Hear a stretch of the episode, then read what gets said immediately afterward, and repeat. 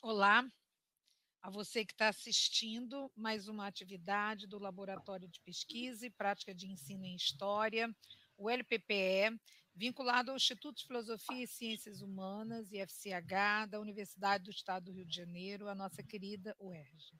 Boa noite. Iniciamos o encontro virtual de hoje de uma maneira diversa daquela que estamos acostumados. Não poderia ser diferente. Queremos registrar nosso respeito à memória das mais de 100 mil vítimas da Covid-19 no Brasil e prestarmos nossa solidariedade aos seus familiares, como também destacar nosso apoio ao trabalho de artistas, jornalistas e voluntários que se empenham em registrar os dramas dessa tragédia, mantendo atualizando o site Inumeráveis. Inumeráveis é, na verdade, um memorial dedicado à história de cada uma das vítimas do novo coronavírus no Brasil uma espécie de grito de familiares e amigos que enfrentam uma torrente de dor e lágrimas.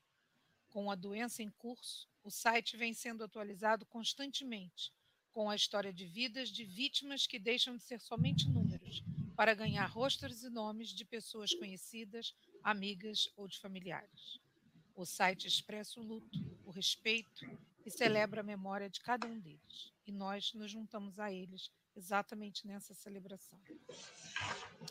Da mesma forma, queremos registrar a nossa crítica às autoridades brasileiras, à inação do governo federal no enfrentamento do novo coronavírus.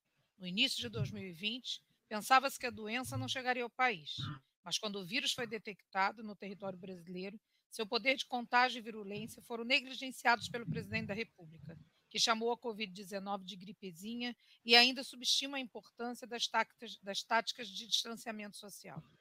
E desde março, a despeito da ausência de uma política pública integrada em nível nacional no combate à doença, vimos tentando enfrentar a situação, que se encontra ampliada pela grave crise política que envolve o país. Desse modo, nossa sociedade passa por enorme sofrimento, contando milhões de infectados, Hoje, os dados informam 3 milhões e 57 mil 470 infectados e milhares de mortos. Hoje, contamos com 101.752 mortos. Choramos pela vida de brasileiras e brasileiros que perderam a batalha para a doença e lamentamos a gestão negacionista e irresponsável do governo federal, que desconsidera os dados provenientes do conhecimento científico. Com isso, nós vamos iniciar mais essa atividade. Hoje, o LPPE, que desde maio vem fazendo esse trabalho, usando e ampliando e participando, tomando conta das redes sociais, para trazer junto ao público as nossas atividades, não só no campo da história. Nós estamos aqui também, como disse nossa colega Sônia Vanderlei, aqui nos nossos bastidores, preparando também a memória desse tempo que estamos vivendo. Né?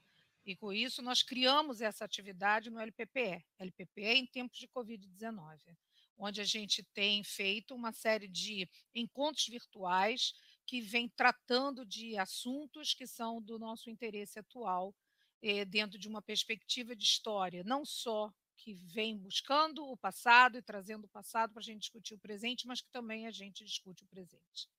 E com isso, nós vamos hoje iniciar a nossa temática da história pública. E eu vou passar então a palavra para a Jaqueline.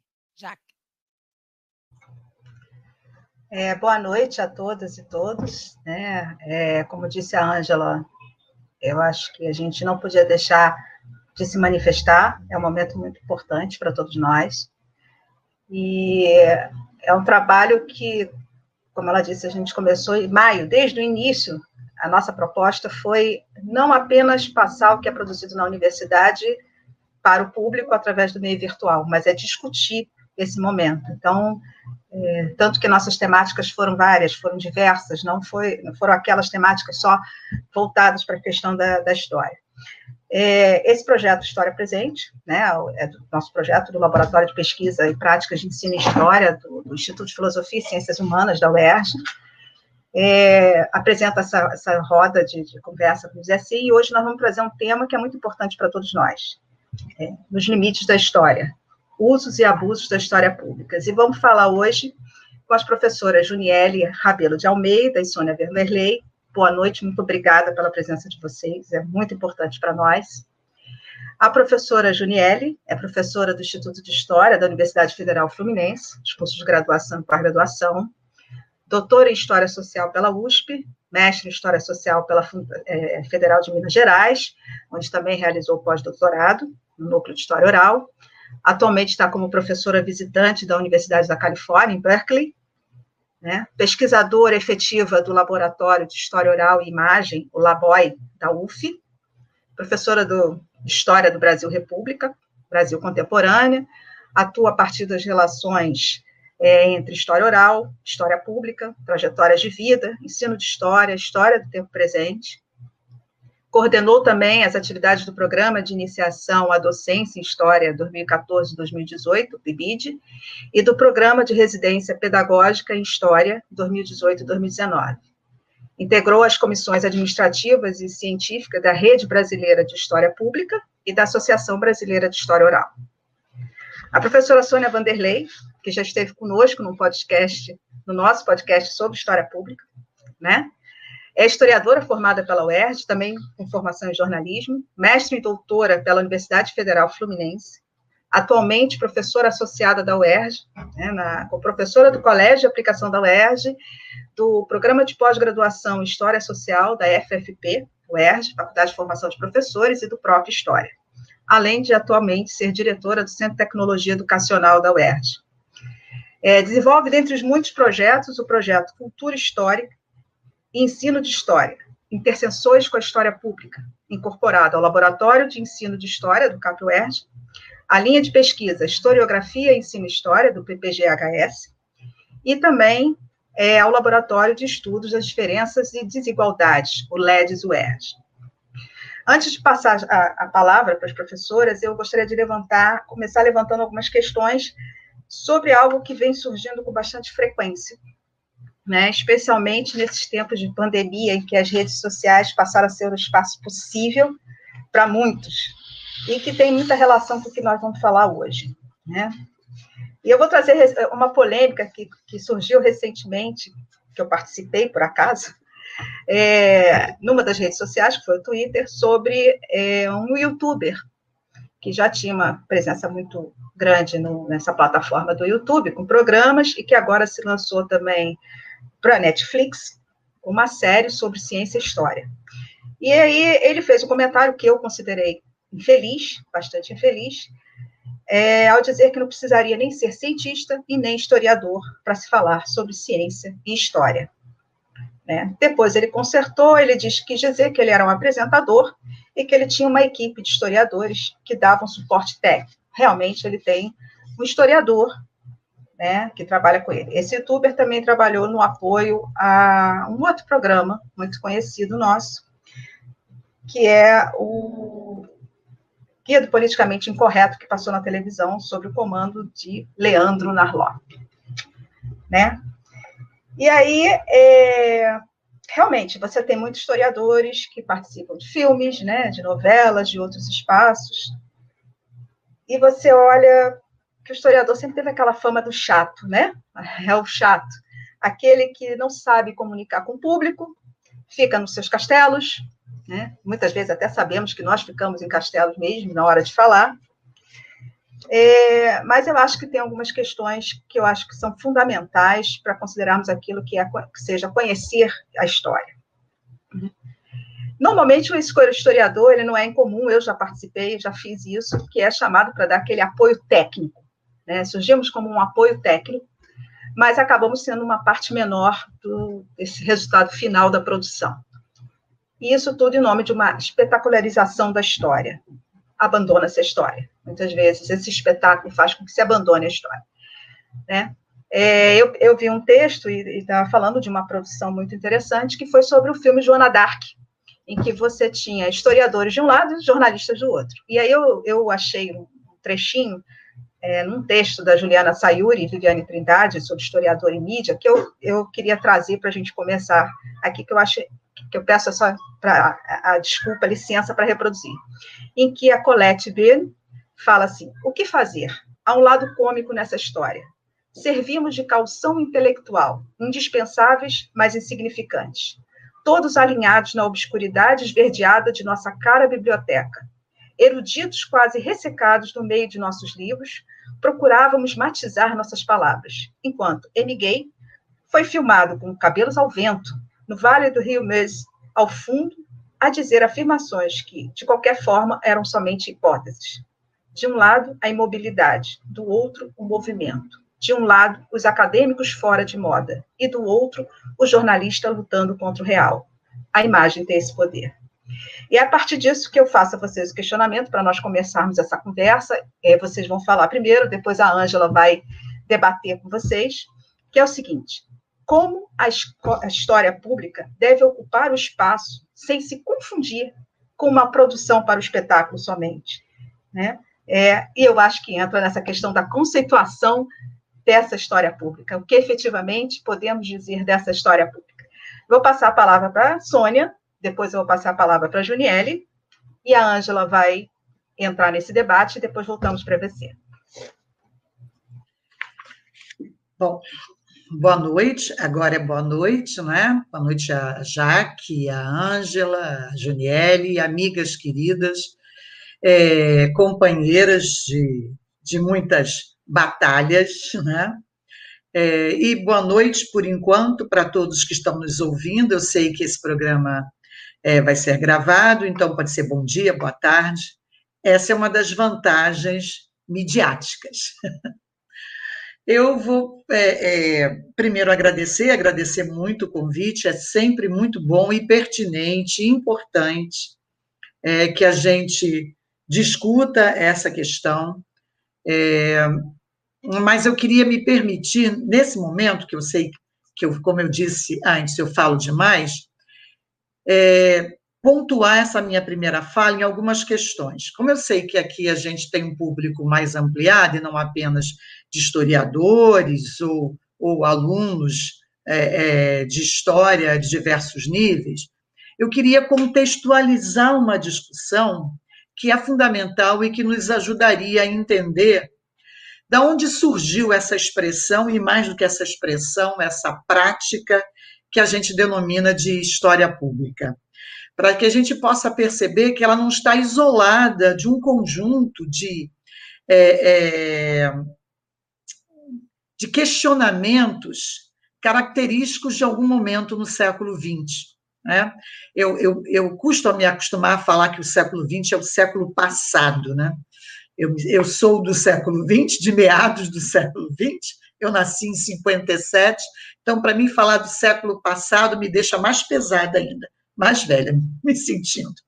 Bom, então, vou me permitir ler alguma coisa para me controlar nesse primeiro momento, é, mas fazendo uma contextualização e chegando, afinal de contas, a uma digamos, a uma primeira definição, e eu já vou aqui pedindo desculpa aos meus colegas historiadores pela forma mais simples, menos sofisticada com que eu vou chegar ao que eu considero que seja história pública, mas eu acho que é fundamental, que o fundamental vai ser dito. Então vamos lá. A procura por explicações históricas nos dias de hoje vem motivando muitos historiadores a refletirem de forma mais direta acerca do sentido social de suas pesquisas e atuação. No contexto da pandemia, contexto que a gente está vivendo, mesmo que alguns neguem, né? Todo o pensamento científico, ou seja, aquele que tem a produção de seu conhecimento baseada em uma rotina metódica e racionalmente formulada, teve que se mostrar de forma mais decisiva nas instâncias midiáticas de divulgação e apresentação de ideias e conceitos. Ouso dizer que, para nós, historiadores, muitas vezes essa é uma prática torturante. E a Jaque já se falou alguma coisa na sua primeira, na sua primeira fala. Né? Para muitos de nós, cada vez aceitando mais essa prática, mas para muitos historiadores ainda, falar para um público ampliado, falar para a mídia ainda é uma tortura. E eu me lembro do historiador francês discutindo lá na década de 70, se eu não me engano, é, sobre a desistência dele de ser consultora de uma série é, da televisão francesa, exatamente sobre é, Joana d'Arc, em que ele, como consultor, apresentou as suas considerações, e quando ele viu a personagem criada para o filme, ele falou: Mas não é isso. Aí o, o cineasta, o roteirista chegou para ele e falou assim: professor, mas se a gente colocar essa mulher que o senhor pintou, não vai ter audiência. Então ele disse que preferiu desistir de ser o consultor da série. Isso lá nos anos 70, na França. Mesmo é, é, a gente ainda vê muita dessa, dessas questões e dessa resistência hoje, e principalmente no Brasil embora isso tenha diminuído, sem dúvida alguma, nas últimas décadas. Bom, mas seja como for, nós, historiadores, aprendemos que a nossa legitimidade vem dos nossos pais, que o nosso trabalho não deve ficar tão preocupado com o que, os, o que dizem os não iniciados, com os que pensam os não iniciados, seja do próprio trabalho, seja da sua utilidade. Temos, inclusive, muito medo que, se fizermos isso, nos, nos confundam com aqueles que se preocupam com um mercado. Temos muito essa preocupação. É a, é a academia, são os nossos pares que nos afirmam profissionalmente e também afirmam o valor social do nosso trabalho. Mas se essa visibilidade para o conhecimento dito histórico se consolidou no contexto da, da pandemia, ela não se origina nesse momento. As narrativas históricas, ou seja, aquelas que utilizam o tempo para, para auxiliar pessoas a darem sentido para as suas vidas, para as coisas e processos do cotidiano, vem ganhando espaço nos meios de comunicação, na mídia em geral, faz algumas décadas. De forma, mas ao mesmo tempo, né, de forma aparentemente contraditória, o teor explicativo, interpretativo, que é mesmo constituinte da narrativa historiográfica, ou seja, daquela produzida pelos profissionais da história, é, aquela construída metodicamente por esse profissional da história, passa ou passou a ser contestado e ter a sua ou ter a sua importância diminuída por diferentes esferas da ordem social e da ordem política. O nosso país é o exemplo melhor para isso, né? Seja a perspectiva do pensar e da capacidade de refletir sobre a realidade do historiador, seja a, mesmo da história é, ensinada, né? Haja visto aí as propostas curriculares que vêm dos diferentes órgãos é, estatais que propõem que história não seja mais uma, não só história, né? Ciências humanas de uma maneira geral não sejam mais disciplinas obrigatórias dos currículos do ensino básico, por exemplo. Por isso eu disse que mesmo a história escolar, com toda a sua interação e diálogo necessário com outros saberes narrativas não acadêmicos, sofre com o desgaste social das explicações pautadas por um estatuto científico, baseadas numa metodologia científica. Vivemos num momento de negação da capacidade explicativa da ciência não é novidade para muitos de nós, e aí estou me referindo a nós, historiadores, né, que pesquisamos e trabalhamos a partir da concepção da cientificidade, de um paradigma racional, que as bases de sustentação do cientificismo moderno foram bombardeadas a partir do século XX, de meados do século XX. Isso não é uma novidade de poucos anos para cá ou do momento do contexto da pandemia ou do contexto político do nosso país. Né? Na história, esse descrédito veio com uma posição intelectual conhecida como virada ou giro linguístico, em, em todas as suas variantes. esse movimento, para além do campo de, de uma filosofia da linguagem, estabeleceu princípios metodológicos e abordagens epistemológicas e estimulou o desenvolvimento de um robusto ceticismo epistemológico. Em síntese, o chamado pós-modernismo rejeitou os grandes sistemas teóricos ou totalizantes e os determinismos de toda a ordem, só para a gente citar algumas consequências dessa discussão que, com, que começa no campo filosófico. No campo historiográfico, pôs sob suspeição, inclusive, a possibilidade mesmo da escrita da história, já que nega essa mesma possibilidade do conhecimento de estruturas, das estruturas, propondo uma visão fragmentada de mundo e uma radicalização da capacidade relativa do conhecimento humano. Se, por um lado, essa perspectiva, que não ficou apenas no campo filosófico, criou esse ceticismo científico, por outro lado, obrigou, obrigou a muitos a teoria da história, os teóricos da história e ao campo historiográfico, de uma maneira geral, a refletir acerca de questões e sujeitos invisibilizados no antigo modelo de fazer escrever a história. A importância dos sujeitos, dos indivíduos, do micro, a preocupação com os usos da linguagem, a produção do sentido, a importância desses elementos na produção do conhecimento sobre o passado, ou seja, em síntese, de forma bastante resumida, é verdade, nos obrigou a rever, a repensar o velho ofício do historiador. Uma das, que, das questões que eu considero fulcral, é fundamental em todo esse processo, e que tem, a meu ver, muito a ver com o tema que a gente está propondo debater aqui, que é da história pública, foi a reconciliação dos historiadores com a narrativa o resgate do sentido narrativo para a ciência histórica. Junto com isso, veio a reconciliação com a ideia de, de que fazer, escrever história tem sim uma dimensão poética, no sentido do poesis, da poesia, né, da criatividade. E que isso não tem problema algum, faz parte da especificidade da nossa ciência, da ciência histórica.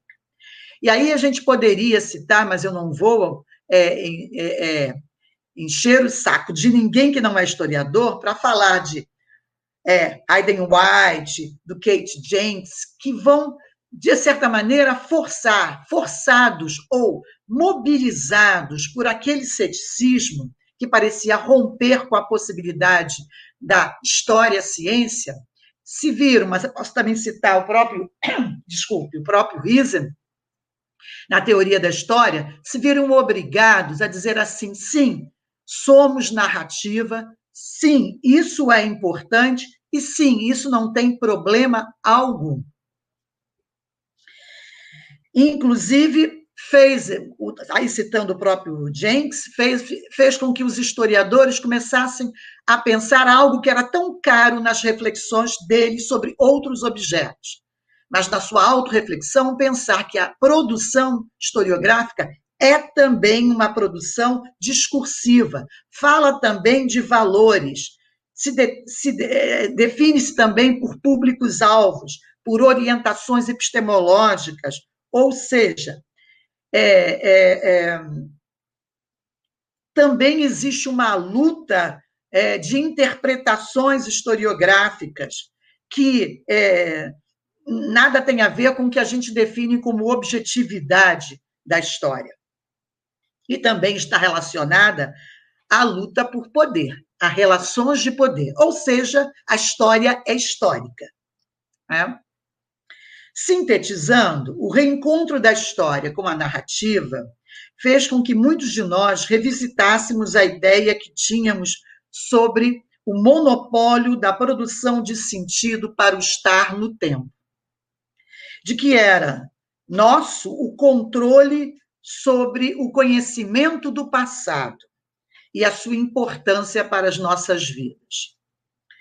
Essa discussão abriu espaço para que muitos passassem a se perguntar onde, quando havia sido perdido o sentido social da escrita da história. Ou seja, eu escrevo história apenas para os meus pares. O que eu escrevo é importante independentemente da escuta, da resposta, da compreensão de um público mais ampliado, que cada vez mais tem acesso às informações barra conhecimentos a partir é, de um conjunto de divulgação midiático é, é, enorme e competente. É, não basta, portanto, para esses que começaram a refletir, passou a não bastar mais o apoio de nossos pares, embora este continue sendo fundamental na luta contra o que eu denomino as pragas contemporâneas, o fundamentalismo de qualquer espécie, o negacionismo e o simplismo originário da afirmação do senso comum não como ponto de partida para a produção de dúvidas, ideias e até conhecimento, mas a afirmação do senso comum como ponto de chegada para a reflexão humana. Nós vivemos num mundo que eu considero essencialmente marcado por essas características, né? Não é difícil percebê-las. É necessário que o historiador afirme sua faceta de cientista social e dialogue a partir de suas bases epistemológicas ou a partir das bases epistemológicas da ciência é, histórica, compreendendo como singular, particular, com essas outras narrativas, elas mesmas constituintes de sentido histórico, porque orientam os homens no tempo. Narrativas que vêm de instâncias sociais as mais variadas, que não obedecem ao, à metódica racional e científica da historiografia, mas que são legítimas na medida que conseguem dar resposta às angústias dos homens a partir da reflexão sobre o tempo.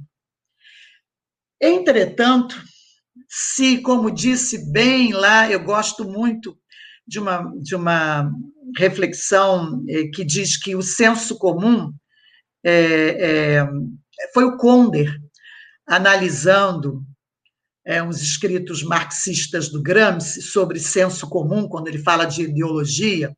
O Konder resgatou uma ideia interessante do Gramsci sobre o senso comum, afinal de contas, ele faz toda uma crítica né, à ideologia como senso comum, mas o Conder diz que ele encontrou o que ele chama de caroço do bom senso no senso comum, que era a capacidade desse senso comum mediado, e aí eu falo, posso dizer, mediado pelo nosso fazer, pelo fazer do profissional de história, seja ele o pesquisador e ou o professor, ele tem a capacidade, esse senso comum pode ter a capacidade de no caos que ele pode gerar, ele ser esse caroço de bom senso que o Conder tão bem analisou no texto do Gramsci.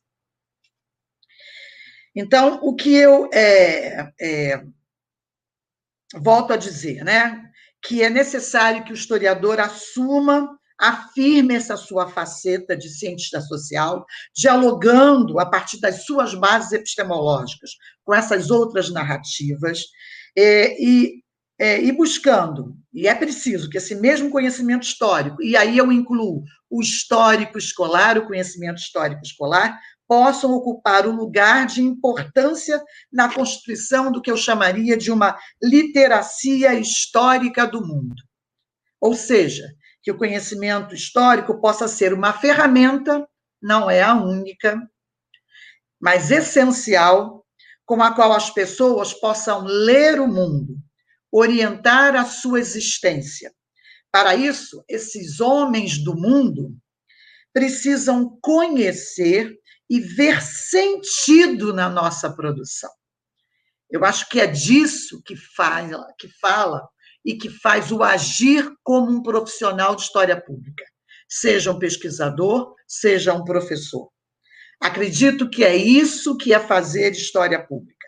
Dialogar de forma horizontal com diferentes instâncias constituidoras de sentido para o estar no tempo, portanto, portadoras de narrativas históricas, mas, ao mesmo tempo, construir consenso capaz, é, consenso acerca da capacidade explicativa, interpretativa da narrativa histórica e de seu lugar fundamental na formação de identidades empoderadas, capazes de compreender as diferenças como parte fundamental dessas mesmas identidades.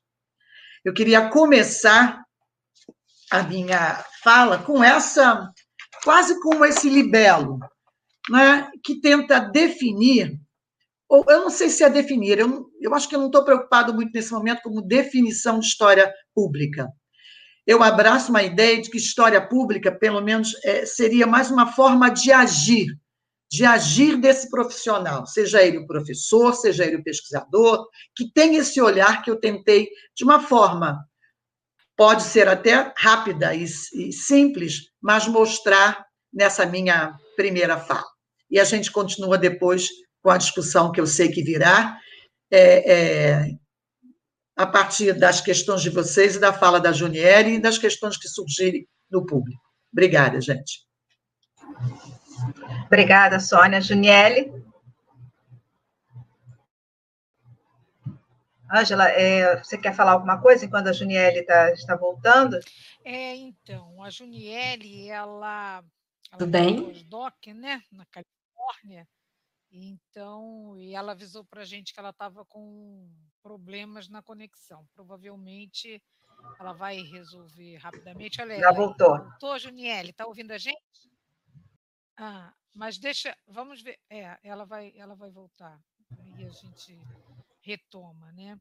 Mas é, eu acho que seria interessante, que era inclusive uma colocação que eu ia fazer para vocês, mas que eu já vou fazendo aqui para a Sônia, para a Sônia ir pensando. Que eu acho que seria interessante, é, eu vou pegar o final da sua fala, né? Quando você diz que é, que definir, na verdade, história pública não é uma tarefa fácil, né? A gente sabe que não é. E ela seria uma metodologia, um campo, um objeto, enfim, uma sub-área da história, o que seria efetivamente a história pública. Mas, de uma certa forma, é, a gente observa um certo consenso entre os historiadores que se voltam para a história pública, dizendo que, defendendo a ideia de que ela pode ser feita nas ruas, de que ela pode ser feita nas mídias, no meio das mídias, né, para além de outros espaços que a gente não continua, como museus, escolas, né, bibliotecas, mas enfim, até mesmo em instituições privadas.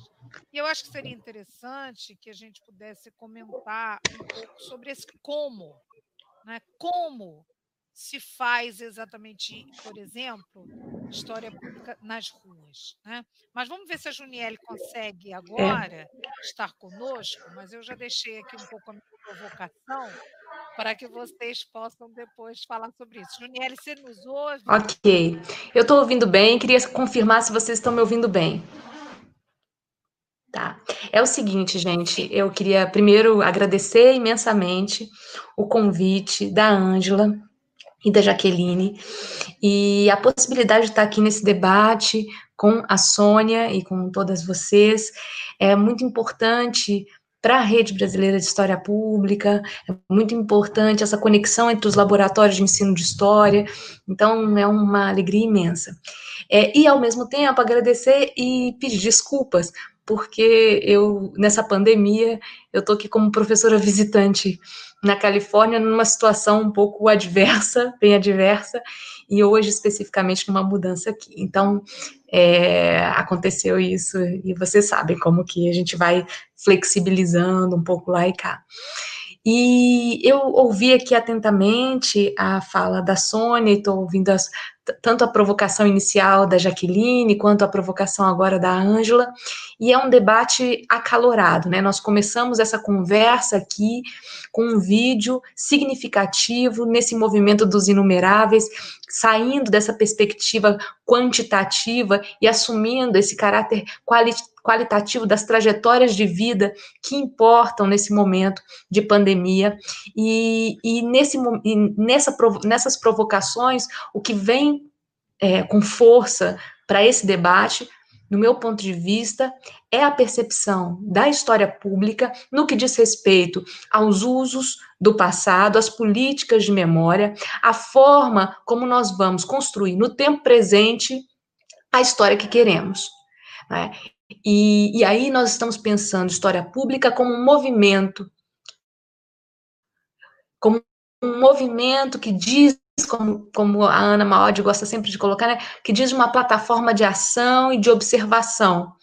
A história pública, então, ela está nesse lugar que é um lugar de compartilhamento, mas não é de um compartilhamento que pode ser pensado apenas de uma forma incisiva ou é, é, é isso, acaba acontecendo isso, as pessoas acabam associando o compartilhamento a uma dimensão de divulgação e difusão que é fundamental, mas que a história pública está para além disso, porque ela está na própria produção do conhecimento histórico.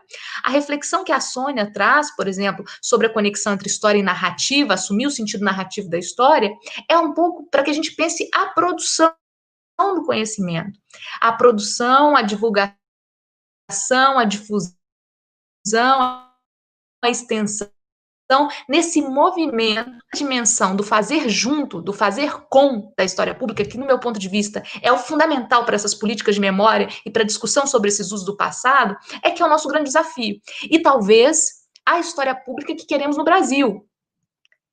Né? Ou seja, nós não estamos, em momento nenhum, descartando as outras questões, e aí eu vou voltar com a provocação da Jaqueline inicial, a Jaqueline nos, nos questiona no início, né? Ou seja, como que fica a história pública quando, muitas vezes, ela é associada a algo que nós não queremos, ou seja, é o que o movimento da história pública não quer, ser associada à espetacularização, porque a história pública é justamente o contrário, é assumir a dimensão social, como bem disse a Sônia, é assumir essa dimensão, de alguma forma, tá, estar atento, estar atento às políticas de memória e pensar o compartilhamento. Então, é, é outra coisa. Né? E esses, isso que a gente chama de abusos da história pública, então eu, a, a, o que eu trouxe aqui de reflexão para a gente é um pouco nesse sentido. Quais são os abusos e quais são os usos? No que diz respeito aos abusos da história pública, eu ouso dizer aqui para vocês que essa, isso que vem com abuso não é história pública. Né? Da mesma forma que se a história pública é um espaço de problematização do conhecimento histórico para um fazer coletivo, se a história pública ela tem essa dimensão de resistência, o que não faz isso não é história pública. Então, não posso dizer é, da mesma forma que se é, a, gente, a gente defende um ambiente plural, a gente defende um espaço democrático, mas, assim, estou tentando fazer as provocações até para abrir o debate, cada uma poder conversar e ter os tempos menores, que o que interessa mesmo é, é a conversa que vai acontecer aqui entre a gente. Mas uma outra ponderação importante, no meu ponto de vista, é que a gente assuma essas dimensões dos. Vamos tentar aqui. E então, eu acho que eu estou fazendo algumas provocações, como está caindo a internet, eu estou com problemas aqui para manter. Eu só queria dizer isso, assim, da questão desses usos e dos abusos da história pública, como uma questão fundamental para pensar políticas de memória sobre os usos do passado. E que né, essa dimensão da espetacularização não é algo que interessa né, que pode ser vinculado à dimensão da história pública. Muito antes, pelo contrário, é isso que a história pública vem combatendo. É, é nesse lugar de resistência que nós estamos. O que a gente acredita é no compartilhamento, é nesse fazer junto para construir uma história diferente. Então, não tem. É, é, é, precisamos ser um pouco incisivos agora sobre. Porque a história pública, obviamente, ela é um campo democrático e de negociação, mas a gente precisa saber qual o nosso inegociável. E o nosso inegociável é o abuso é o abuso de um uso político dessa história que vem para atender a, a um grupo específico é um momento em que a gente está vivendo uma situação política muito delicada. Então, quando a gente conversa sobre questões de racismo, de fascismo, não basta ser antirracista, não basta ser não basta ser, não basta não ser racista ou não ser fascista, é preciso ser antifascista, antirracista, e a história pública tem um lugar de engajamento também. E essa questão do fazer junto, que é muito artesanal, é claro que a gente quer entrar nas discussões tecnológicas, os historiadores estão aí fazendo esse esforço, tá aí a Jaqueline fazendo esse esforço com a gente, a Ângela, tá todo mundo, né? A Sônia já faz isso há muito tempo, mas o fundamental são as parcerias. A gente sabe que a base da história pública é fazer junto, é ter bons parceiros para construir algo que seja coletivamente. Né? Então, é, é, nesse aspecto, é isso que, que eu considero fundamental para os cuidados agora. E outra coisa fundamental também é a dimensão do ensino de história. Não dá para a gente ficar pensando e discutindo ciência histórica, que é um momento para afirmar isso, obviamente. O tempo inteiro nós estamos colocando aqui o rigor do conhecimento histórico, mas, ao mesmo tempo, saber da importância dos mestres de saberes, ou seja, de todos os outros saberes circulantes que estão para além desse conhecimento científico, sem descredenciar a ciência, muito pelo contrário, a nossa luta é pela ciência, mas que a história pública se faz fundamentalmente no chão da escola, com os professores de história do ensino básico. E esse lugar, esses professores são produtores de conhecimento também. Assumir o professor como intelectual público também. E às vezes o nosso olhar ele também faz, cria uma hierarquia e cria sentidos que são muito delicados. Então, talvez o meu grande chamamento nesse momento é para que a gente tire um pouco o peso da história pública nesse lugar tecnológico e parará, para que não seja confundido com isso, porque a importância da história pública agora, principalmente nesse momento de um abuso excessivo do uso da tecnologia, diante da pandemia, que a gente seja resistência e lembre do sentido artesanal do fazer junto, dessa, desse ocupar o espaço público num trabalho que é coletivo. E aí, claro que a gente vai fazer uso sim da tecnologia, mas de uma forma responsável, de um jeito que é coletivo e não de um abuso, de um sentido capitalista que está sendo colocado. É. Então, é, é, acho que a, manter né, a, a nosso, a no, nosso engajamento, nosso fôlego, nossa alegria para esse movimento da história pública. É algo fundamental. É, desculpa, eu estou um pouco assim com o tempo, porque eu fiquei um pouco ansiosa, porque a internet caiu aqui duas vezes e eu não sabia como que vocês estavam aí no jogo de cintura e na flexibilização para que isso acontecesse. Então, eu quero ouvir um pouco vocês e que a gente converse a partir dessas provocações. E aí a gente dá um pouco mais de movimento, agora que parece que as coisas estão mais que a internet ficou aqui. E esse é um desafio fundamental. Está à mercê da mediação. Né? Então, a gente precisa ser mais do que essa mediação. É isso, queridos. A gente vai conversando aqui e eu, eu espero para entender um pouco o que está acontecendo também durante esses, essas interrupções. É, agradecer a você e dizer que também a minha internet cai, então não só a sua, várias vezes a minha já caiu aqui também. É, vou passar para a Ângela, que ela vai fazer essa, esse diálogo com vocês inicial, e o público pode fazer as perguntas e passar para vocês nessa troca. Então, Juniele e Sônia, quando a Juniele caiu, digamos assim, a gente perdeu um pouco de contato com ela, eu estava aqui é, colocando a respeito de que definir história pública não é uma tarefa fáceis, pelo contrário, né? a gente sabe uh, da dificuldade que a gente tem para isso. E aí uh, eu estava colocando, seria ela uma metodologia, um campo, um objeto de estudo, uma sub-área, enfim, o que seria efetivamente né, a história pública. E aí, dentro disso, eu, eu, eu, eu queria fazer uma pergunta para vocês a respeito, por exemplo, uh, de, uma, de uma dimensão uh, de poder dentro da história pública. O que, eu quero chamar atenção com isso? Eh, eu me lembro, quando estudava a respeito né, da história oral, eu não, não, não, trabalho com história oral, mas a gente, claro, estuda, a gente lê, a gente, né, até por uma questão de ofício, a gente é obrigada a conhecer essas várias dimensões. E eu me lembro de uma fala, de uma escrita de, que me chamou muita atenção, dizendo que a grande questão da história oral é que a centralidade do processo da produção do conhecimento, ela não era mais só do historiador, né?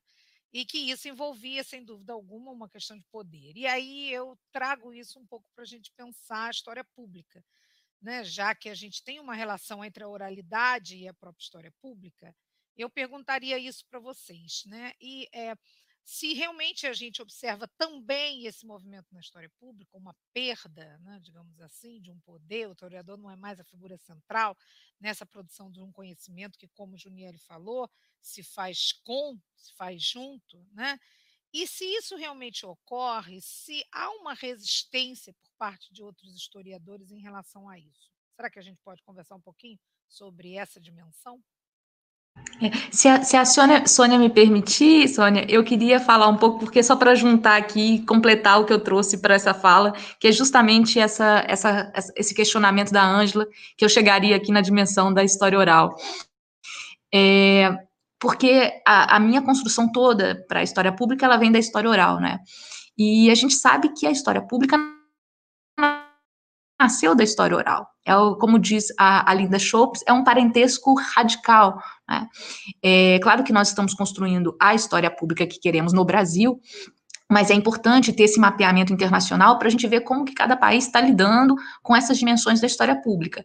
E um, uma coisa que é real é que em todos os lugares, os núcleos de história pública, eles nasceram e, e surgiram muitos dos trabalhos de história oral.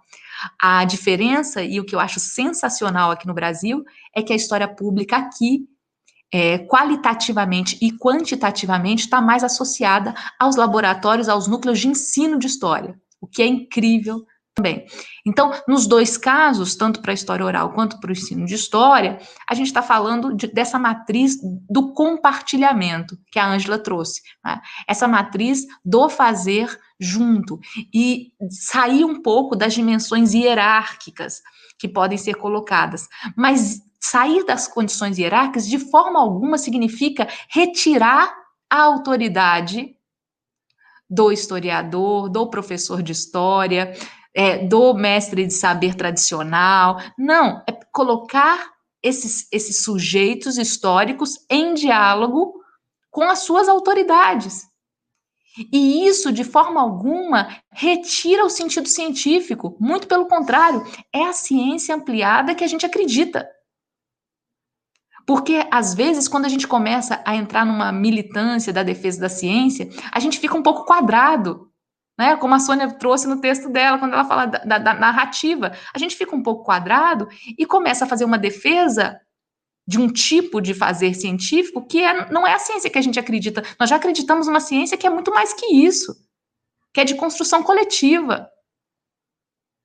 E é esse sentido ampliado que nos interessa. E, ao mesmo tempo, essa história oral, é, esse jogo, né, esse, esse, esse, jogo compartilhado, esse, esses sentidos de poder aí que a Ângela trouxe nessa relação entre história oral e história pública, vai permear e, e, todo o debate, inclusive para o ensino de história também, quando pensa a relação professor, estudante, comunidade escolar, né, saberes circulantes, quem que está produzindo esse conhecimento.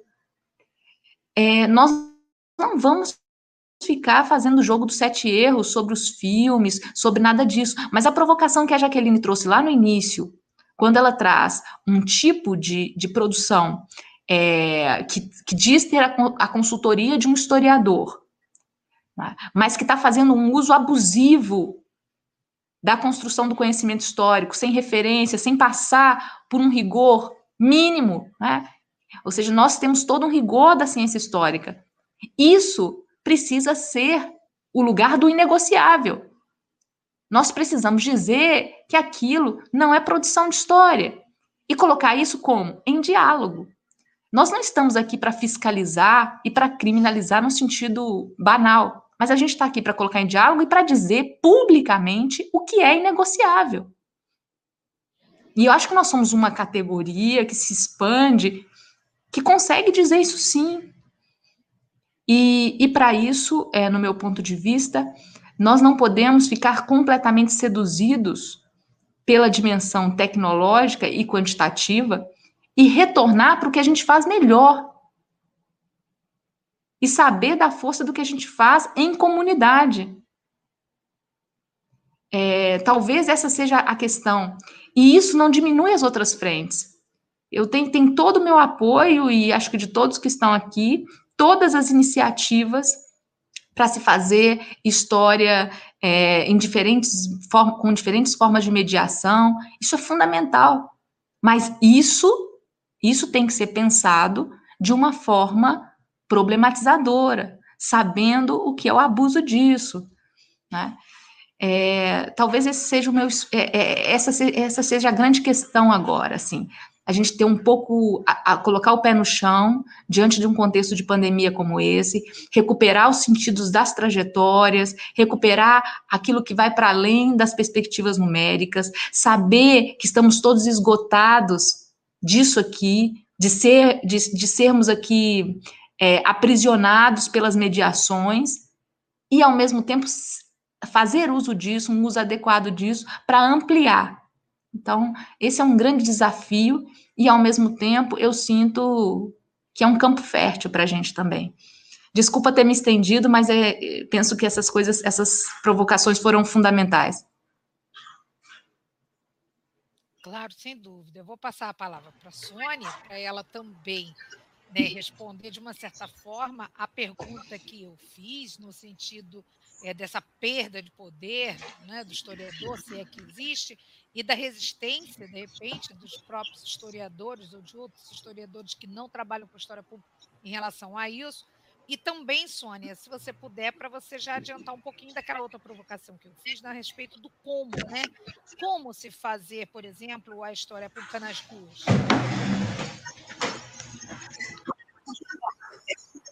Bom, eu acho que, é, é, Angela, que de certa maneira a Juniele respondeu e respondeu muito bem é, o que você tá, o que você apresentou como provocação, porque o como está exposto, né? Está colocado. Não existe um como uma única resposta para isso. O que existe é, é, se o historiador, se o profissional de história, o historiador, o professor de história, depois eu queria falar um pouco mais, ampliar um pouquinho a questão é, é, tão específica, não diria específica, mas tão característica do Brasil, do campo, né, do ensino de história, ser um vetor de tanta potência para a prática da história pública. Mas, por exemplo, eu acho que o como é pensar a história pública como uma ação social. Né? Eu penso muito assim: é, se a gente é, enquanto um cientista, o historiador, enquanto cientista social, tenha toda a sua reflexão é, é, realizada a partir de uma necessidade prática do mundo real, e a partir dela ele vai é, cientificizar, digamos assim, essa, essa necessidade, é, é, é, usando toda a sua estrutura, a estrutura epistemológica, científica, racional, problematizar, dar o um sentido explicativo, produzir a história no sentido da escrita dela. Se essa escrita ela não retorna para esse mundo real, se ela não dá conta de, de novo, é, para, ela, para responder aqueles anseios que lhe deram origem lá no início, ela perdeu a sua função social. E eu acho que é isso um pouco que o historiador público, como um, e aí eu digo, como um intelectual público, né, ele tenta fazer. Né? Se a minha produção ficar restrita a dar resposta eu não quero dizer com isso que, não, que isso não seja é, significativo no nosso caminho profissional, acadêmico, mas na dar resposta aos nossos pares, o sentido do fazer público de história se perde. Eu queria só usar um exemplo, que é o, o programa é, é, de mestrado profissional em ensino de história. Parte, eu acho que todos que eu, professores que eu conheço, colegas acadêmicos que estão trabalhando no próprio História, quando falam dele, falam, a maioria diz o seguinte: eu gosto muito de ver aqueles professores porque é, a, a, o público, os mestrandos do Prof. História são professores da escola básica e, principalmente, em grande número, professores da escola pública, né? embora cada vez mais não somente, mas na sua origem é principalmente professores da escola pública, esses professores eles retornam à academia não pura e simplesmente porque querem um aval da academia ou querem aprender pura e simplesmente com a academia, mas eles retornam para dividir um conhecimento que é efetivamente do coletivo, que é o aprender e o ensinar história. E é isso que é que nos deixa como partes da academia, e eu posso falar de cadeira, já que eu trabalho na escola básica e também formando professores e, refletindo sobre a produção de história na, na pós-graduação, esse fazer dos professores refletido, pensado, produz um conhecimento junto com os colegas pesquisadores que é fundamental, que para mim é uma, é um exemplo claro de como fazer história pública. Essa reflexão e a produção coletiva, como disse a Joniele. E daí, eu acho que não existe só esse caminho, porque você pode pensar que aquele historiador que se preocupa, por exemplo, com a divulgação, com a divulgação científica do conhecimento histórico, também tem esse cunho de agir como intelectual público, de agir como fazendo história pública, quando ele persegue nessa divulgação os princípios tão bem colocados pela Junielle ou um historiador que vai trabalhar num percurso de memória, num percurso de história, de narrativa dentro de um museu, ou num programa de política pública, sabe? Ou, ou num, num, junto a um grupo social identitário, étnico, seja qual for.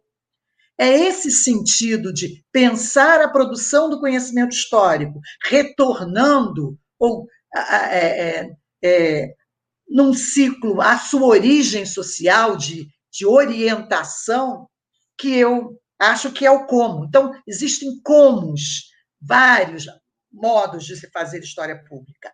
O eixo fundamental de todos esses comos, digamos assim, foi o que a Juniele disse.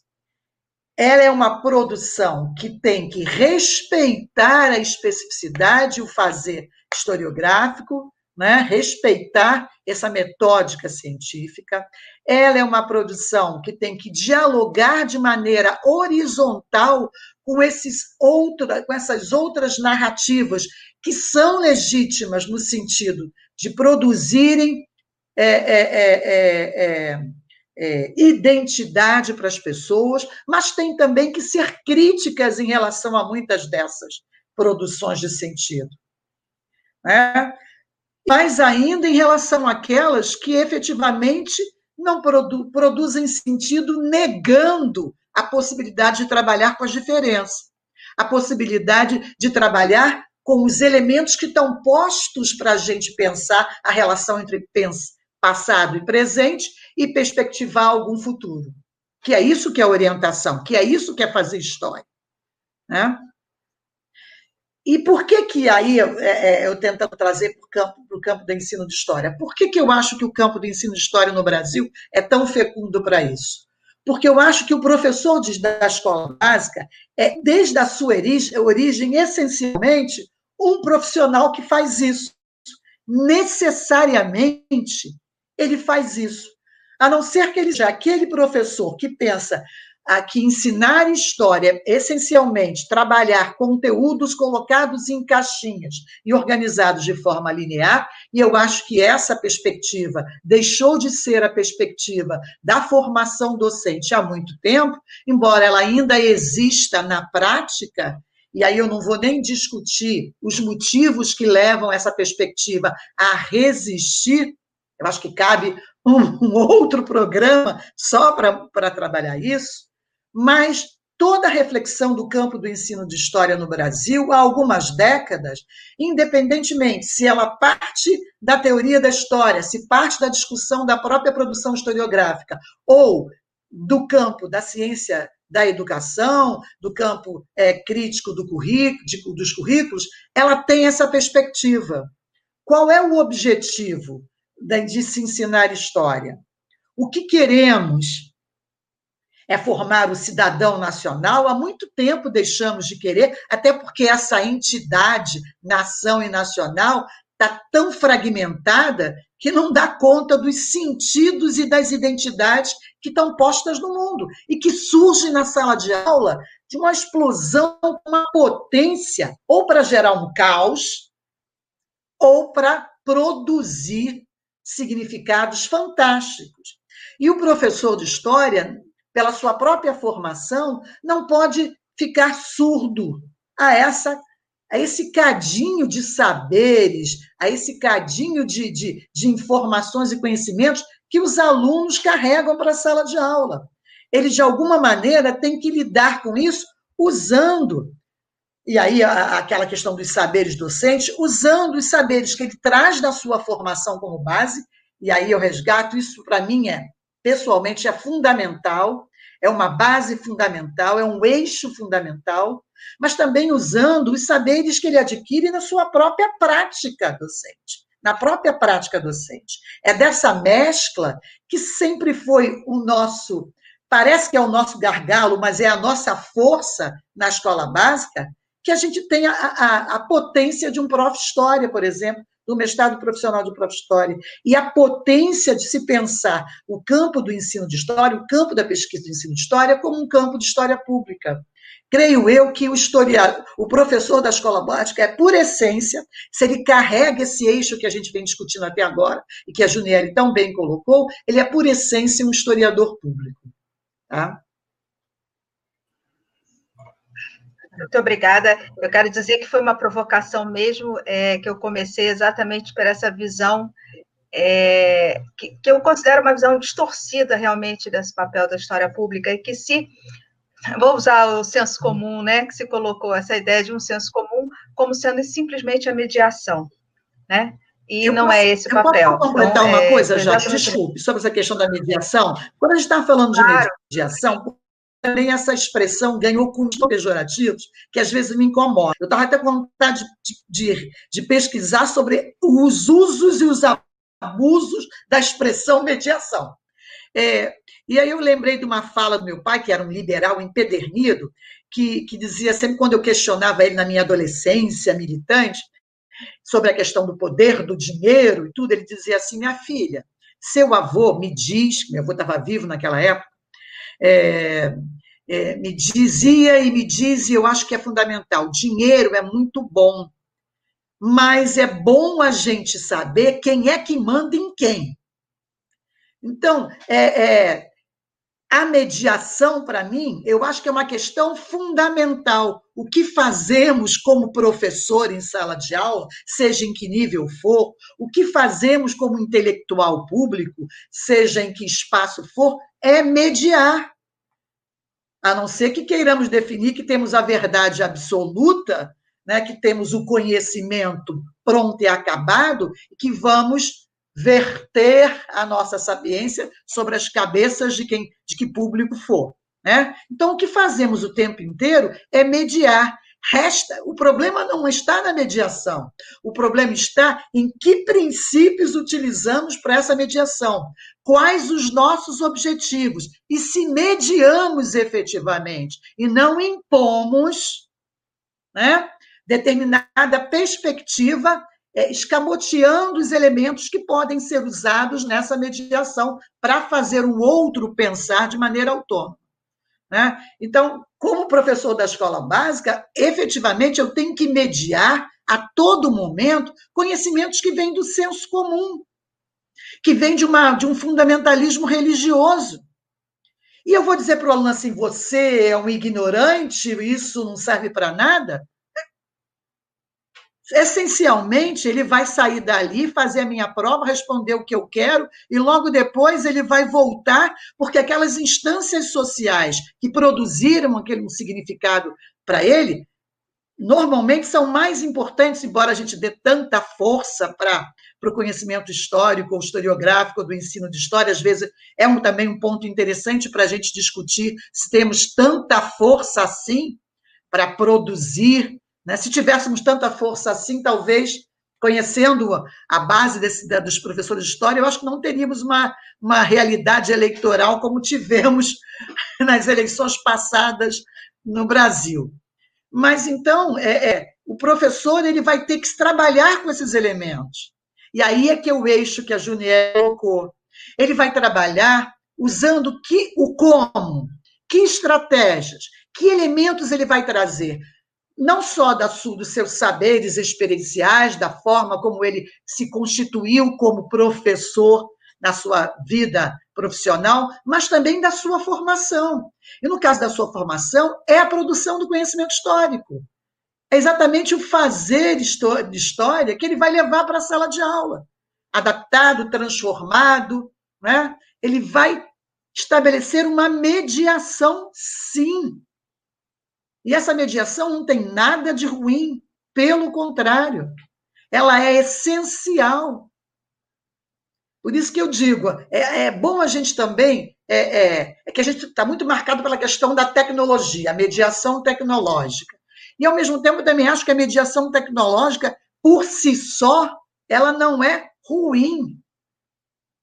O que nós estamos fazendo aqui é utilizar a mediação tecnológica, com todos os problemas de, que temos aí, de cai, volta, mas utilizar para fazer o quê?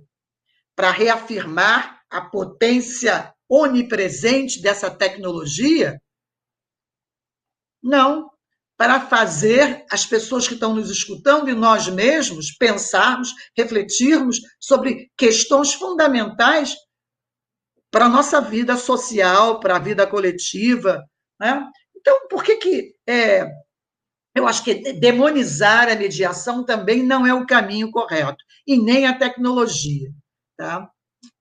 Vamos lá, vamos servir para a discussão. É, eu acho que é perfeito até, né? A gente que trabalha muito com a questão de mídia, é, usa esse termo o tempo todo e às vezes ele traz um outro peso e um outro significado é, também. Isso aí. É, eu vou passar só um pouquinho aqui. É, tem o Rodrigo Almeida, disse que mesa. É, a Mariana, parabéns, Juniele. Professor Lorival dos Santos manda abraços. Agora tem uma pergunta aqui, que é da Vivian, Vivian Galdino. O Museu da Pessoa desenvolveu uma metodologia chamada Tecnologia Social da Memória. O próprio museu aponta que o método se distingue da história oral, sendo mais democrático. Gostaria de saber a opinião das professores sobre essa discussão. Ai, Sônia ou Junieri, quem quiser responder primeiro.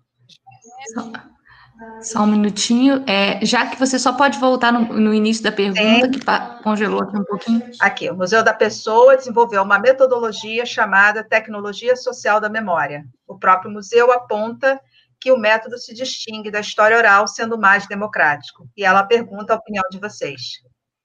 Tá. É, então, olha só, a situação é, do Museu da Pessoa, que é um lugar de experimentação, sempre muito criativo e que traz uma dimensão de vanguarda importante para a história oral, mas que ao mesmo tempo a gente precisa cuidar um pouco dessa pergunta, porque não existe uma dissociação da história oral, mas formas de fazer e projetos que vão variar dentro da história oral. Então, essa é, essa é uma primeira questão, porque a a, a, própria história oral, ela é uma. O professor José Carlos Sebe, lá da USP, diz que é a irmã da história pública. Eu posso ter projetos de história oral que são de história pública, mas eu posso ter é, projetos de história oral que não, tem, que não estão ali tão atentos e tão preocupados com a dimensão pública da história, com a dimensão do compartilhamento. Isso pode acontecer. Então a gente precisa ter esse cuidado né? É, para saber quais são, quais são os limites. A pergunta é fundamental. A pergunta é: quando se faz um projeto de história oral, esse projeto ele almeja uma circulação desse conhecimento, um fazer coletivo, um retorno para a comunidade? Qual que é a lógica de devolução desse projeto? E aí, respondendo essas questões, você vai ver se ele tem uma dimensão de história pública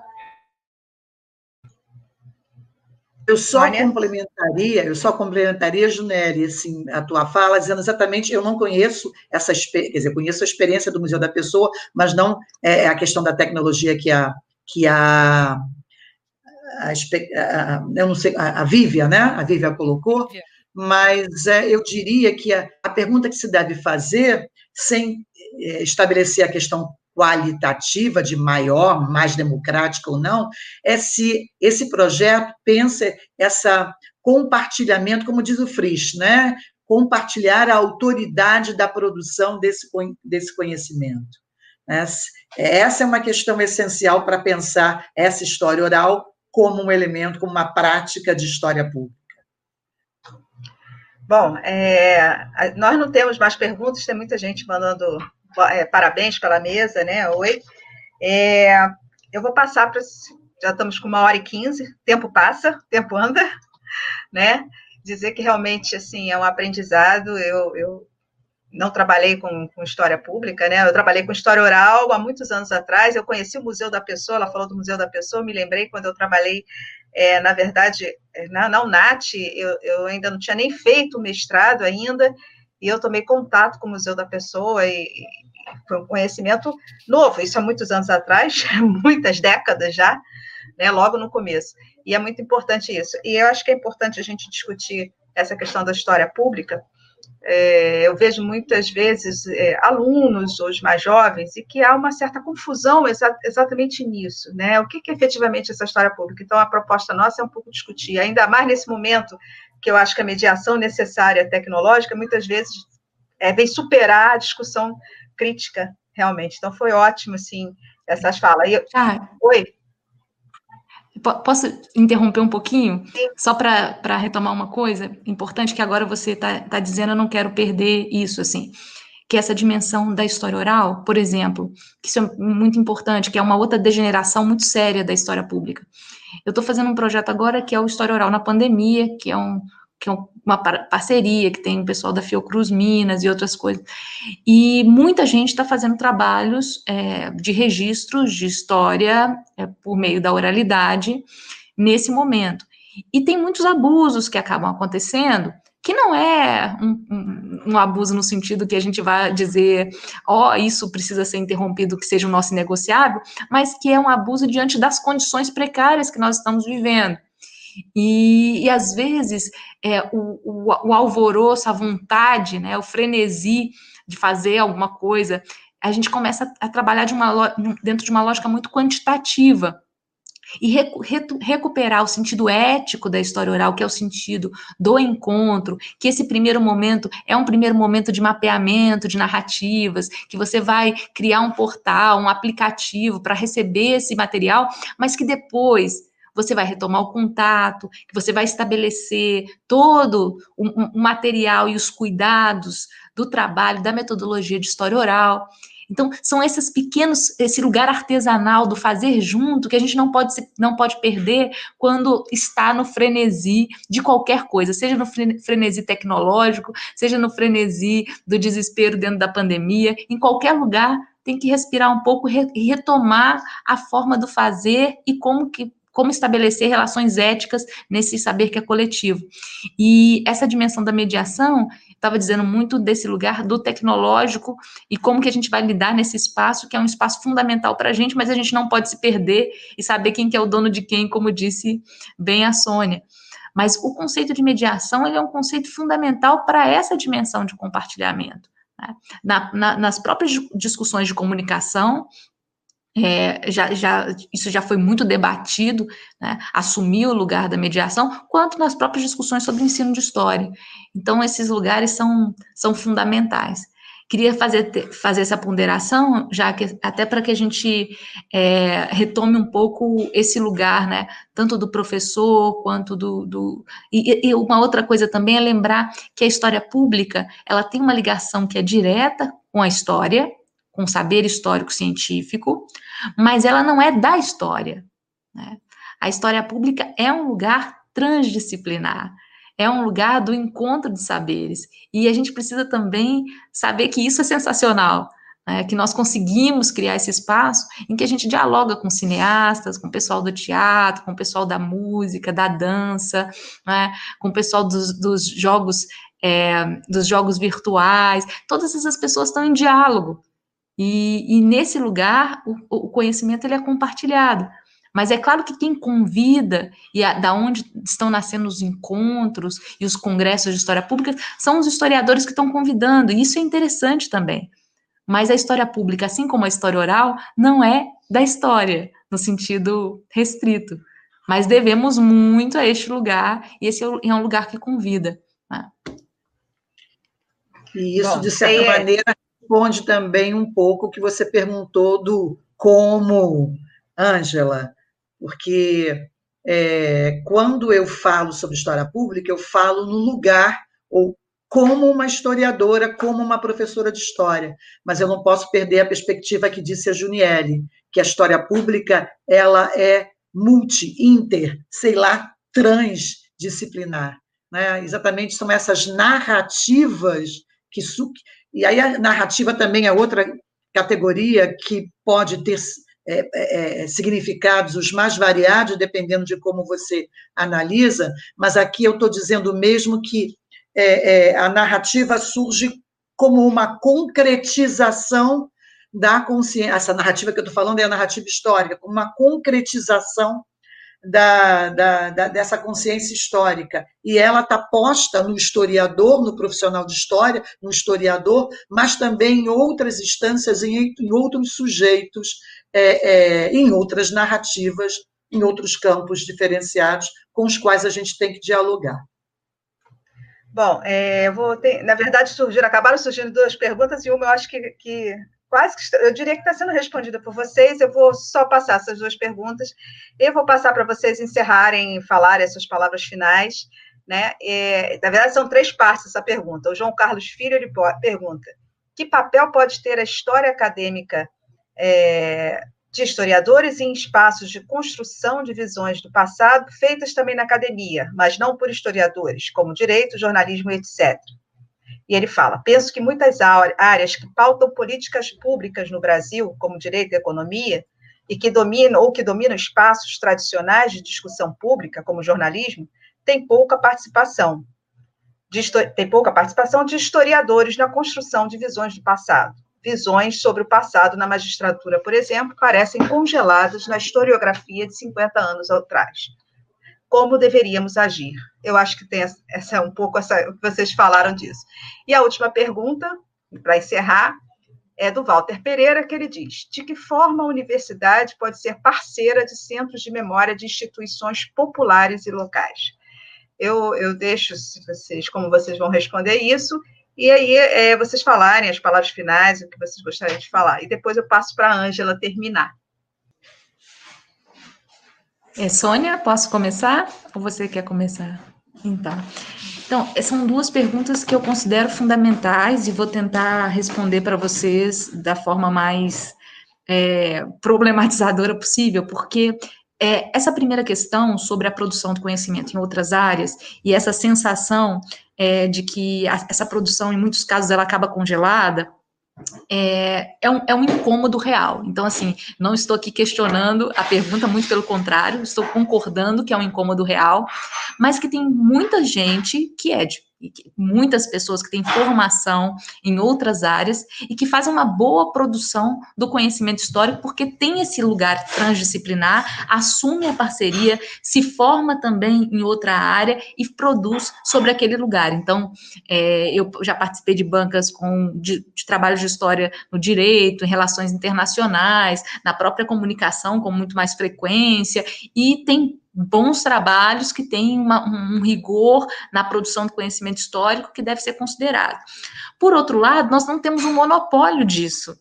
O que a gente tem que fazer, e aí a gente não tem que nada, mas onde a gente pode estar de uma forma ética, é no espaço dialógico, é dialogando.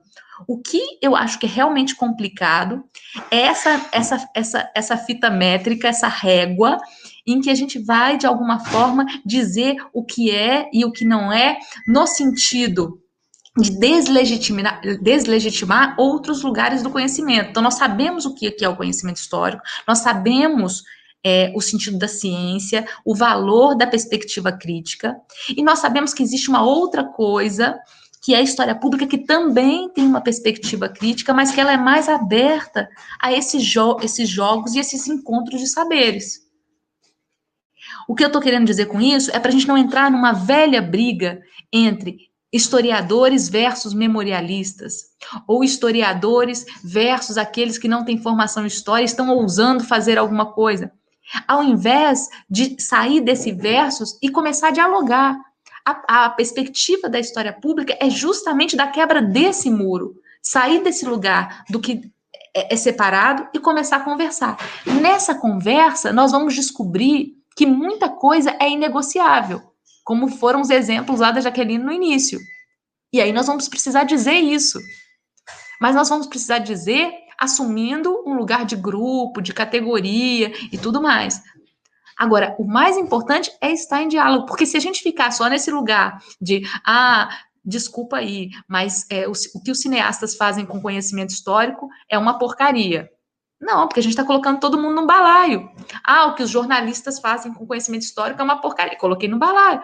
Não, tem jornalistas que fazem uma discussão com a história que é sensacional, cineastas que fazem uma discussão com a história que é sensacional.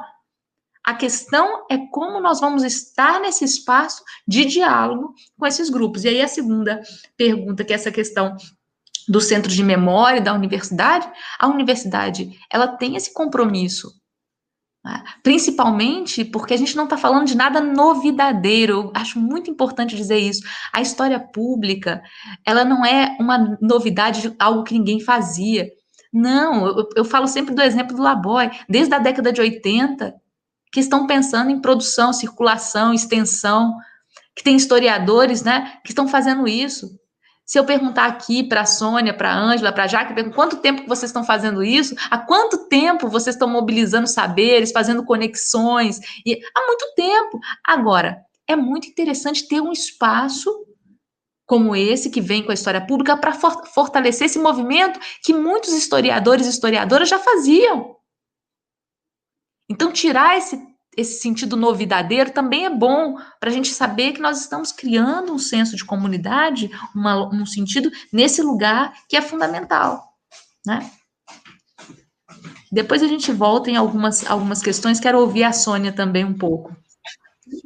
É, eu posso é, é, é completar me usando como exemplo. Quando você pergunta desde quando a Sônia faz isso, eu sou uma jornalista formada lá na, no final dos anos 70, que nos anos 80 fui fazer história, e sem dúvida alguma, a forma como eu vejo a história, às vezes até eu brinco, né, dizendo que, é, para mim, a história começa na, na, na, segunda metade do século XIX para cá, porque para tudo, tudo antes é, é pré-história, eu brinco com meus alunos falando isso, para mim, a história está no século XX, é, porque talvez a, a, forma como eu encarava é, essa história de um primeiro momento é muito do, é, é, marcada pela minha origem lá no jornalismo. E eu acho que o que a história pública me trouxe é a capacidade de reflexão crítica, científica, desse meu fazer que, sem dúvida alguma, e as perguntas também eu acho que surgem muito por conta disso, se a gente colocar numa outra dimensão, que é a nossa dimensão profissional, dentro da academia, essas práticas ainda não são, ainda não são, apesar de todas as nossas, o nosso caminhar, ainda não são vistas como práticas que, que ganham estrelinhas, digamos assim, nos nossos currículos. Sem dúvida alguma, não são. E, e, essa perspectiva é ainda um caminho processualmente para o próprio movimento da história pública, a rede de história pública está. É, é, aí é que eu vejo que essa questão da militância, de mostrar a importância disso, a importância da produção de sentido, a importância da, de ser um intelectual público e aí um historiador público, está muito nisso também. Que também é uma das origens da história pública no mundo, se a gente para para pensar qual o papel que esse historiador vai ter para além de ser o professor ou pesquisador na, nos laboratórios. Isso não é uma origem que deva ser negada ou diminuída. É importante. Qual o papel do historiador como intelectual público, como diz a, a, a, a, a Marieta, né? Qual o papel do, do, do historiador como intelectual público, que é uma outra discussão que vem paralela a essa perspectiva. Eu me sentia assim. Como me sentia também fora da, da fora da do, pairando no ar quando é, formada em história, mas lotada no, no colégio de aplicação da UERJ, hoje Instituto de Aplicação, é, eu comecei a trabalhar com a formação de professores.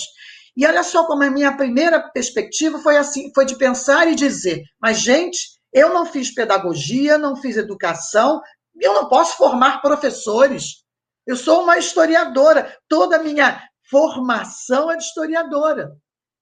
E aí não, você está lotada no Instituto de Aplicação, o professor do Instituto de Aplicação é um professor universitário e, e a sua função essencial é refletir esse espaço como um espaço de desenvolvimento de metodologia e de teoria para a formação docente e para os docentes de história, no seu caso. Você vai lá trabalhar com, os, com a formação docente. Lá fui eu.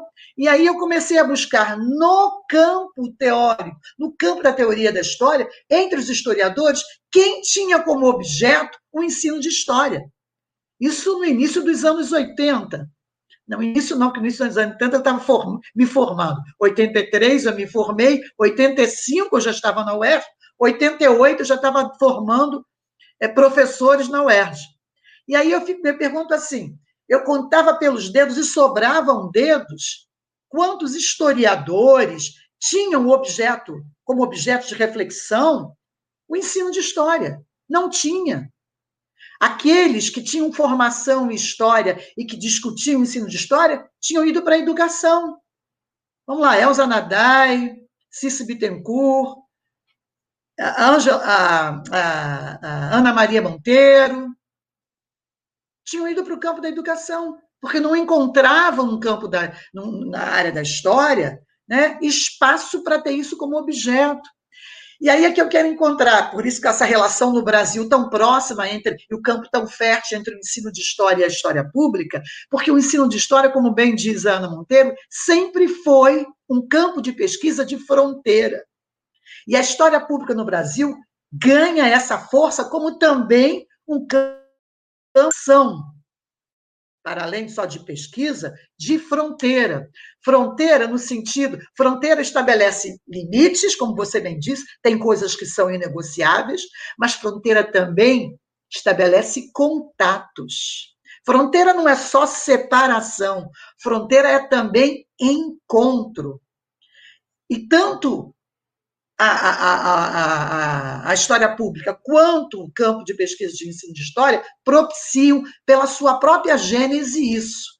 Eu me senti assim, uma, um patinho feio da história lá na década de 80, nos anos 90, mas insisti, como eu sempre fui como jornalista historiadora, discutindo, fazendo história social da TV no início dos anos 90, imagina, na UF, eu, eu me diziam tinha muita gente boa, que eu prefiro não de, de, dizer o nome aqui, que me dizia: você está fazendo sociologia, fazendo comunicação, você não está fazendo história, né?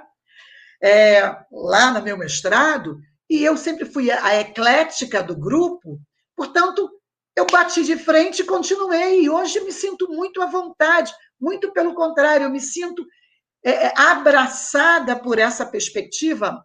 E aí, Ângela, mais do que definir abraçar esses encontros de práticas efetivas, que é o historiador que está chamando, como disse bem a Juniele, que está convidando, porque identifica nesses encontros, os mais diferenciados, a afirmação do seu fazer e o sentido social desse mesmo fazer. É isso. É, então, é assim, eu quero agradecer muitíssimo a vocês duas, a Juniele e a Sônia, pela presença e mais do que presença, pela exposição maravilhosa, pelo debate maravilhoso que a gente pôde promover aqui. Né? O LPP, em tempos de Covid-19, é um espaço exatamente para isso, para que a gente possa usar as redes sociais e que a gente possa dar a nossa colaboração também nesses debates, de levar a história e uma série de outras dimensões, e como você falou, Sônia, fronteiras e aproximações da história para um público além do nosso, do público que nós temos nas nossas universidades, nas nossas escolas, nos nossos espaços de atuação. E eu acho que muitas coisas ficam de tudo que vocês falaram, mas duas coisas eu gosto muito na história pública uma é exatamente essa dimensão dela mais democrática, né, que ela chega junto. Então, isso é uma coisa que me agrada profundamente na história pública. E a outra, eu diria, que é exatamente essa questão da oportunidade que a história pública é dá para outros grupos, né? outros grupos poderem, é, claro, convidados pelo historiador, mas que outros grupos possam se apresentar, contar também, narrar também a sua história, participar da construção da sua própria história. Eu acho que isso é alguma coisa que engrandece esses movimentos identitários que a gente tem hoje aí, de uma certa forma, na nossa sociedade. E assim, então isso é uma coisa que eu gosto muito, que tem muito a ver também um pouco com a minha trajetória, com a minha ligação, né, com aqueles, enfim, que sempre foram os excluídos da e pela história, né? Então, nesse sentido, é muito bom, foi muito é, é gratificante poder ouvir vocês e a gente reforçar mais esse campo da história, né? que coloca, claro, para a gente desafios, sem dúvida alguma, mas que também vai nos colocando outras formas da gente pensar a nossa disciplina, da gente exercer o nosso ofício, né? e, por que não, revivecer a própria história. Né? Bom, e aí eu vou passar para vocês, mas antes eu vou fazer, eu vou dar uns avisos, porque senão eu vou esquecer, tá? Porque senão eu me distraio aqui, começo a falar e eu esqueço. Então, vamos aos avisos. Primeiro aviso é a respeito da nossa próxima live, do nosso próximo encontro, que, como vocês já sabem, é sempre às terças-feiras, no horário das 18 horas. No nosso próximo encontro, nós vamos receber os professores não menos ilustres do que as nossas convidadas de hoje, só que aí vão ser dois homens que nós vamos receber, que são os professores Leandro Pereira Gonçalves e Odilon Caldeira Neto, que vão discutir conosco, conversar conosco, debater conosco o tema o fascismo em camisas verdes, do integralismo ao neointegralismo, que é inclusive o título do livro que eles lançaram recentemente. Né? E nós vamos então discutir essa temática aqui. Isso no dia 18. No dia 20, nós vamos receber, em parceria com a UFRJ e com a revista Diálogos do Sul, nós vamos receber o chanceler Celso Amorim para uma entrevista, onde nós vamos falar também a respeito de é, política externa, das relações do Brasil, né, de como quer que está exatamente esse campo nosso agora com esse novo governo e outras coisas mais. Então, aí a gente já deixa o convite para vocês, que vai ser profundamente interessante. E, por fim, falar que aqueles que se inscrevem para receber os certificados podem fazê-lo, que nós vamos remeter os certificados para vocês, ok? Agora eu passo, então, para a Sônia e a Juniele, para elas fazerem aí a, o Passo, pode ser primeiro a Juniele ou a Sônia, pode, vocês sabem. Posso? Pode ser a Juniele. Ok. Queria agradecer e aproveitar, assim, ouvindo a Ângela agora e querendo fazer uma conexão aqui, Ângela, conheço o trabalho da Ângela nas discussões, ela disse que trabalha com os excluídos na história, fundamental com a história do anarquismo, e para mim, dia após dia, o que eu entendo por história pública, enquanto um campo, de, enquanto um movimento, que é um movimento de experimentação, de uma experimentação que tem uma ética do encontro, do aqui e agora, do fazer junto, e tem um sentido libertário imenso, né? Então, cada dia eu venho fazendo uma conexão maior entre história pública e as dimensões da cultura libertária, e vejo muita conexão. Depois quero trocar muitas figurinhas aí com você sobre isso. que conhece essa história bem do, do anarquismo, porque acaba passando um pouco pela, pelas essas dimensões para o ensino de história é, de uma de uma pedagogia é, libertária e que tem esse campo de experimentação tão forte e como que o ensino de história pode ficar aí.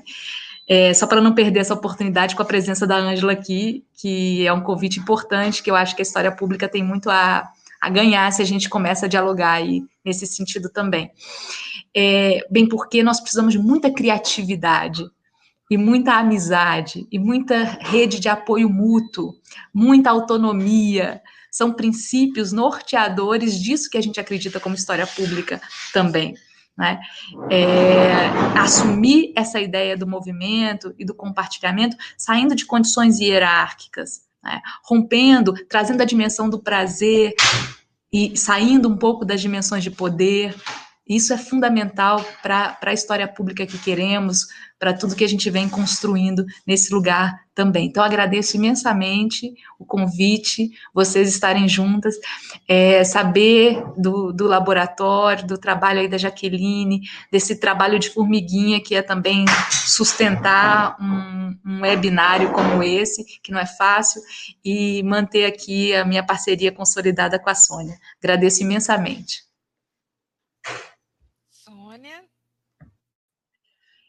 Bom, queridas e queridos, sei lá quantos estão aí nos vendo, nos ouvindo. Eu quero agradecer a vocês, mais uma vez, agradecer muito a, Jaqueline e Ângela, é, não apenas o convite, mas, como diz a Juniele, a capacidade de trabalho, num momento como esse, em que a gente se sente sufocada por, pelo, pelas relações esgarçadas entre público e privado, é? É, e mesmo assim segurar a barra de uma produção efetiva e de sentido da universidade pública e da nossa UERJ.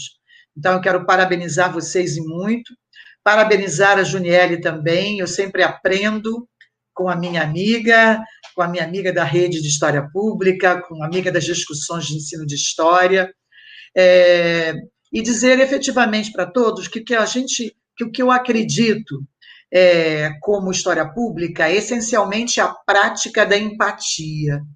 E, e, e, e, a percepção de que essa prática da empatia, é, no, no, sentido histórico, mais do que aquele sentido, mesmo voltando ao sentido da psicologia, né, que nos emprestou essa expressão, a empatia nunca, quando a gente trabalha no ensino de história, né, os alunos acham assim, bom, então eu tenho que gostar do que o homem no passado fez. Quando eu digo que eu tenho que me colocar no lugar dele, é porque eu vou gostar. Mas não, necessariamente você não vai gostar, mas você vai entender as razões, o contexto que fizeram aqueles homens agirem daquela maneira. Entender não é necessariamente concordar ou gostar, porque o estranhamento faz parte da empatia. Mesmo pensando na psicologia, o estranhamento faz parte. O que é importante é a gente sair do estranhamento, não sair, abandonar.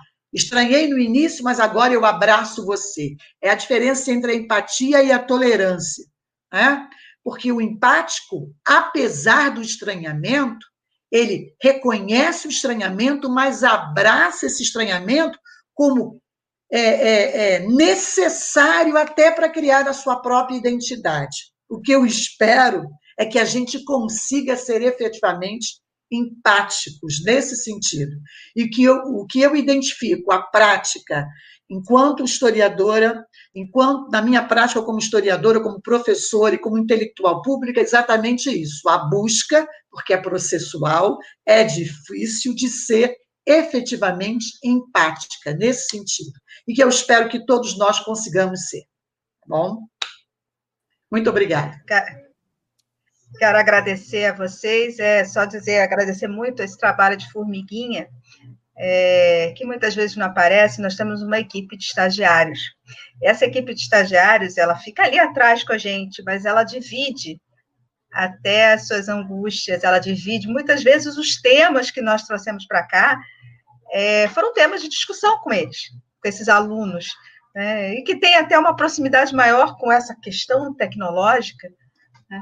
Então, esse trabalho de formiguinha, ele é feito uma coisa que a gente construiu muito no laboratório, eu brinco que a Ângela me ensinou muito né, os princípios anarquistas, eu concordo com ela, que é, é um trabalho em equipe horizontal. Né? Então, o nosso trabalho no LPPE, ele tem muito essa função, ele é um trabalho horizontal.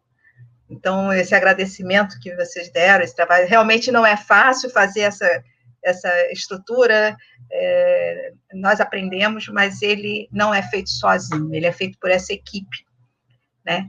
E a gente procurou outros espaços. Então, além de fazermos esse programa aqui no canal, nós também passamos para o podcast, nós temos um podcast, muita gente escuta, né, que é o História Presente. Então, esse programa que ele fica no canal do YouTube, vai para as redes sociais, a gente leva para o podcast. Não porque seja apenas tecnologia. Desde o início, nós não trabalhamos com a ideia da tecnologia. E a Sônia, nós teríamos um projeto que eu vou deixar aqui até uma homenagem, que nós teríamos um projeto belíssimo, que nós iríamos começar antes da pandemia, que seria com o nosso amigo que infelizmente faleceu, que era o Marcelo Biar. É, foi uma perda muito grande, ele seria nosso parceiro nesse projeto, e eu, duas semanas antes dele se internar, eu conversei com ele, ainda brinquei com ele, posso botar seu nome no cadastro do projeto? É, e foi um choque para todos nós, uma perda inestimável. Então, assim, não é só a tecnologia que a gente faz, e essa equipe trabalha muito nesse sentido. Então, as palavras de vocês hoje foram, foram assim, fundamentais e, e eu que não sou de me emocionar, me emocionei porque nós abrimos com essa, com essa homenagem nossa aos 100 mil mortes. Eu estou em isolamento, como todos nós. É, Ela é fundamental, a empatia. Oi? A gente perdeu. Bom, voltei. Não, eu só queria dizer isso. É, o que eu queria dizer é que essa palavra empatia é fundamental e é uma palavra que a gente tem que levar o tempo todo. Então, eu quero agradecer a vocês, dar boa noite, pedir a vocês para continuarem, agradecer a todas e todos que nos acompanharam é, nesse tempo todo de quase duas horas, né? É, dizer que foi ótimo. E boa noite a todas. Eu vou encerrar aqui. Nós continuamos. Aqui. Tá, só para dizer, então, Juniele, olha, se é um convite, o convite está aceito, né? Para a gente dialogar, para a gente conversar e para a gente é, estreitar um pouco mais, você conhecer um pouco mais da cultura libertária, eu conhecer um pouco mais da história pública e a gente ver o que, que a gente pode fazer dessa relação, tá? E, boa noite. E, e aí eu quero dar boa noite também, agradecer mais uma vez a vocês e mandar um beijo grande, gente. Olha, desculpa, eu preciso mandar, porque a Juniele citou ali o professor Seb, que também eu sei que ela tem um carinho enorme por ele, eu também tenho, eu sei que ele talvez não esteja nos assistindo, mas quem sabe ele pode nos ver, pode ouvir, e vai aí um, um beijo meu grande para o professor Seb, que é uma figura que eu gosto muito, com quem eu tive a oportunidade de trabalhar e com quem eu desenvolvi um carinho e aprendi demais com ele. Então, para todos vocês, beijo, gente, obrigada, tá? Beijo, beijo, beijo. Tchau, tchau. Cuidem-se, cuidem-se, gente, cuidem. Beijo.